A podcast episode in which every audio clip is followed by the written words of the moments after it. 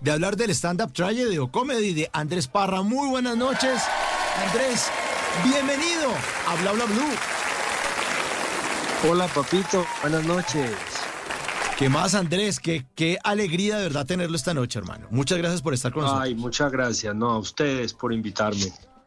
Yo soy fanático suyo, soy seguidor suyo, por supuesto lo empecé a seguir en el cartel de los sapos, Anestesia, cuando lo dije, este man no era el de Satanás, efectivamente me volví yo, ajá, y después cuando lo veo en Escobar, y después cuando lo veo en El Comandante, y cuando lo veo haciendo cosas maravillosas, pero esta esta de que venga, que si es para eso, yo creo que esto es lo máximo. Eh, la conversación que usted tuvo con, Dante en Los Ángeles también fantástica, hermano. Eh, la recomendación que nos hizo en Instagram donde decía, hay que votarse al mundo, porque el mundo le tiende a uno una red y uno, en algún momento uno no se va a caer. Hermano, de verdad, bienvenido a Bla Bla Blue y gracias por estar con nosotros. No, a ustedes, a ustedes muchas gracias. Bueno, hablemos entonces de Venga, Venga que si es para eso, Andrés. No, pues es un experimento, marica. Yo no sé, yo tenemos mucho susto. Hoy tuvimos un ensayo muy largo. Eh, estamos terminándolo de ajustar.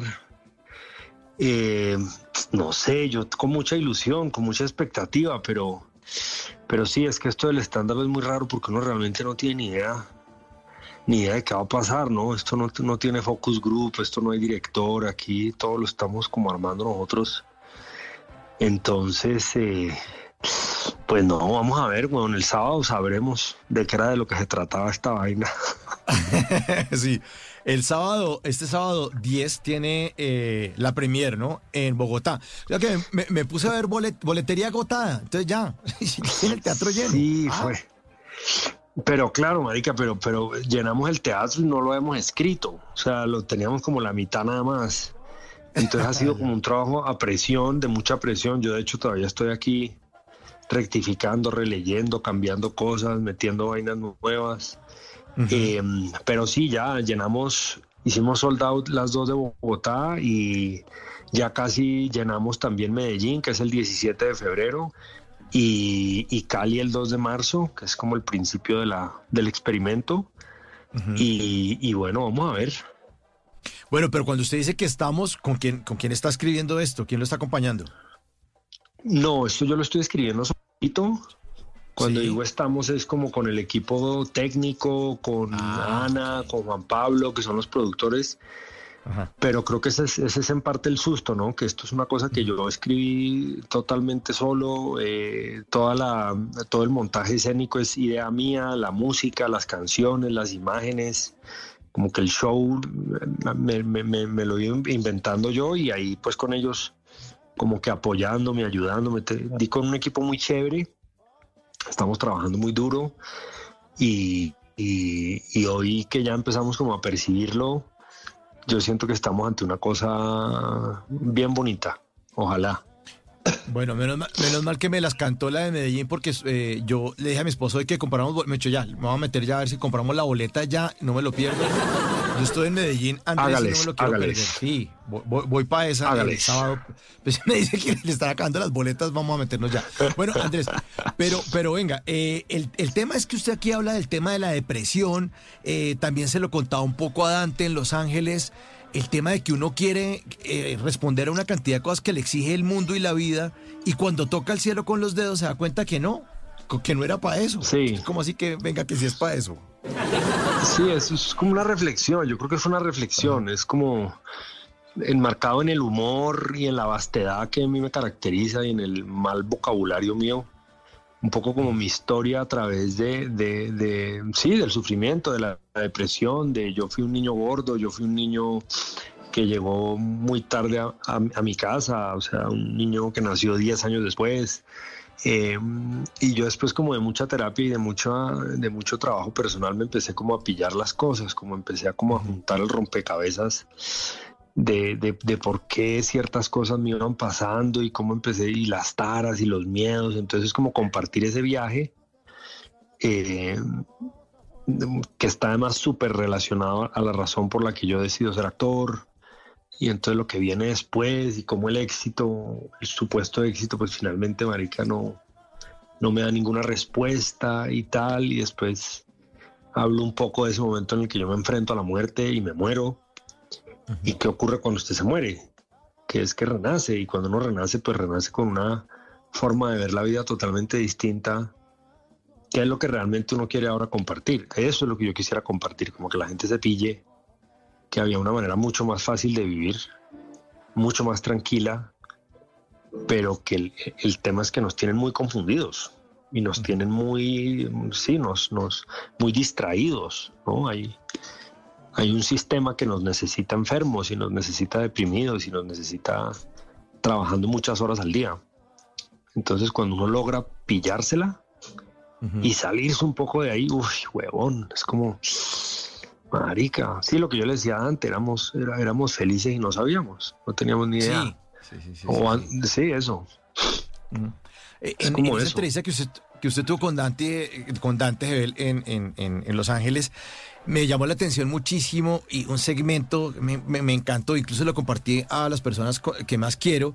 Es el tema que uno decía, que usted decía en esa entrevista, que uno eh, quería hacer tal cosa eh, y tenía un propósito, pero que uno no era feliz o uno no se permitía ser feliz hasta que la consiguiera. Y esa vaina, Andrés, a mí me caló durísimo, hermano duro esa respuesta Sí, sí, sí, es, sí, es eso, es lo que le digo, es como que eh, demasiadas condiciones para ser feliz. Y así es muy difícil, marica, que además cuando usted cumple la condición ya el ego inventa una nueva. Y así es que se fue la vida. Y usted feliz nunca fue. Nunca fue. Y porque es que los seres humanos somos insaciables. Yo me di cuenta una vez que estaba en una, en una compañía muy grande eh, y entonces estaban hablando de hectolitros del producto. Yo estaba haciendo stand-up comedy y me, presenté. Y el año entrante vamos a vender no sé cuántos millones de hectolitros. Y todos aplaudían. Y yo decía, pero ¿cómo esta vaina? O sea, estos manes no se cansan de vender electrolitos, de hectolitros del producto. Yo decía, ¿cuándo van a parar? Y pensaba, bueno, ¿quiénes son los dueños de esta empresa? Bueno, pues los que están arriba. Pero los que están arriba quieren más hectolitros de esta vaina. Y los que están arriba y arriba y arriba, esto es para enriquecer como a tres gatos que están metidos en una isla diciendo, tenemos a 10 mil personas trabajando para nosotros, vendiendo hectolitros. Y decía, el hombre es insaciable. O sea, nunca vamos a parar esta vuelta, hermano. Nunca. Sí, yo, yo creo que somos insaciables, pero, pero somos insaciables justamente porque, porque no hemos logrado entender que, que todo está adentro. Cuando usted entiende esa vuelta, ya, se le quita. ¿Ya? Y claro, claro, claro. Pero, la pero lo jodido es eso. Sí, la tentación. Después de esa vaina, después de que yo estuve en ese evento, yo decía, claro, mire, si usted tiene bicicleta, quiere tener moto. Cuando tiene moto, quiere carro. Cuando quiere carro, quiere el último modelo. Cuando quiere el último modelo, quiere dos por pico y placa. Cuando tiene los dos y tiene mucha plata, es apartamento. Si, quiere, si tiene apartamento, entonces quiere uno en Cartagena para ir. Y si no quiere otro en Miami. Y si no quiere tres apartamentos y tres casas. Yo decía, uno nunca va a parar de esta vuelta, hermano. Nunca. Sí, lo que le digo, lo que, si usted se salva en la medida en que logre, y eso es un milagro, y, digamos que eso es como que yo digo, uff, marica, es, si uno, si uno a través del sufrimiento o de la comprensión de las cosas, yo no sé muy bien cómo es la vuelta, pues, pero si a usted se le logra encender la llama a la conciencia, ya, porque esa mierda no se apaga nunca más. El tema es, si esa llama está apagada, está uno jodido. ¿Qué, le, le, le, encendió a usted la conciencia, Andrés? Porque es que usted se convirtió además en uno de los mejores actores del país. Y ya, o sea, dicho, Andrés Parra, la locura furiosa. ¿Y en qué momento usted dijo ya, ya no más, ya no más? ¿El dolor por qué, Andrés? No, el dolor, el dolor, no, el dolor. Hubo, un día en que el sufrimiento ya no se pudo soportar más. Que es cuando yo digo, me, y me morí. Cuando usted se muere, renace. Es que no hay otra opción. En mi caso fue la muerte, el dolor. El dolor se hizo un día insoportable y yo me estallé. Y, eso me pasó el 13 de abril del 2000, el 13 de abril, el miércoles 13 de abril del 2022 como a las 2 de la tarde. Todo clarísimo. ¿Y qué sintió Andrés? Yo entro en un llanto. Ah, ok. Yo, yo, yo venía, yo venía, ya me había pasado algo muy fuerte el 9 de abril y el 13 de abril viene un llanto muy tenaz. y, y yo entro en un estado muy raro eh, yo nunca había llorado así, nunca, nunca, nunca. Fue como con todo el cuerpo. Y de pronto, marica, sí, yo no sé, yo entré como en un, en un estado muy raro, weón. Y yo he llegado a la conclusión que después de lo que pasó en ese trance, eh, he, llegado a la conclusión de que, de que lo que pasó fue nada más ni nada menos que logré entrar en contacto por fin como con la sabiduría mía. Eso nunca me ha pasado. La oí. Una epifanía, una epifanía. Sí. Y fue el día que me pillé que yo no era uno sino dos. Y que mi mente no tenía nada que ver conmigo. Antes yo pensaba que yo era mi mente. Ese día fue que me pillé eso. Dije, uy, hijo de puta. Claro. Yo soy Dios y soy el diablo, pero los dos están adentro mío. No tiene nada que ver con afuera. Y Dios es mi sabiduría y el diablo es mi, mi ego, mi, mi, mi mente. O sea, ahí fue que yo me pillé. Bueno, hay, un, hay una parte de mí que, que tiene la capacidad de observarme a mí y hay otra parte de mí que está en capacidad de ser observada por mí. Por eso le digo, o sea, no soy uno, soy dos. Y ahí me entero, porque yo ni idea de eso, que es un poco la filosofía del, hinduismo, del budismo, y me meto en esa mierda y rara y digo, de puta, claro, weón, y tan encontré la ruta.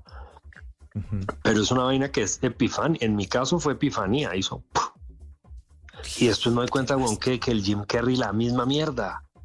Ah, sí, claro. Puta, o sea, yo no estoy loco. Claro, claro. Sí, usted también le pasó esta mierda. Y Jim Carrey lo dice, uy, él tiene una, él tiene una forma de verlo re bonita, porque él dice que la depresión es un, es un grito del alma diciendo que ya no puede seguir actuando más.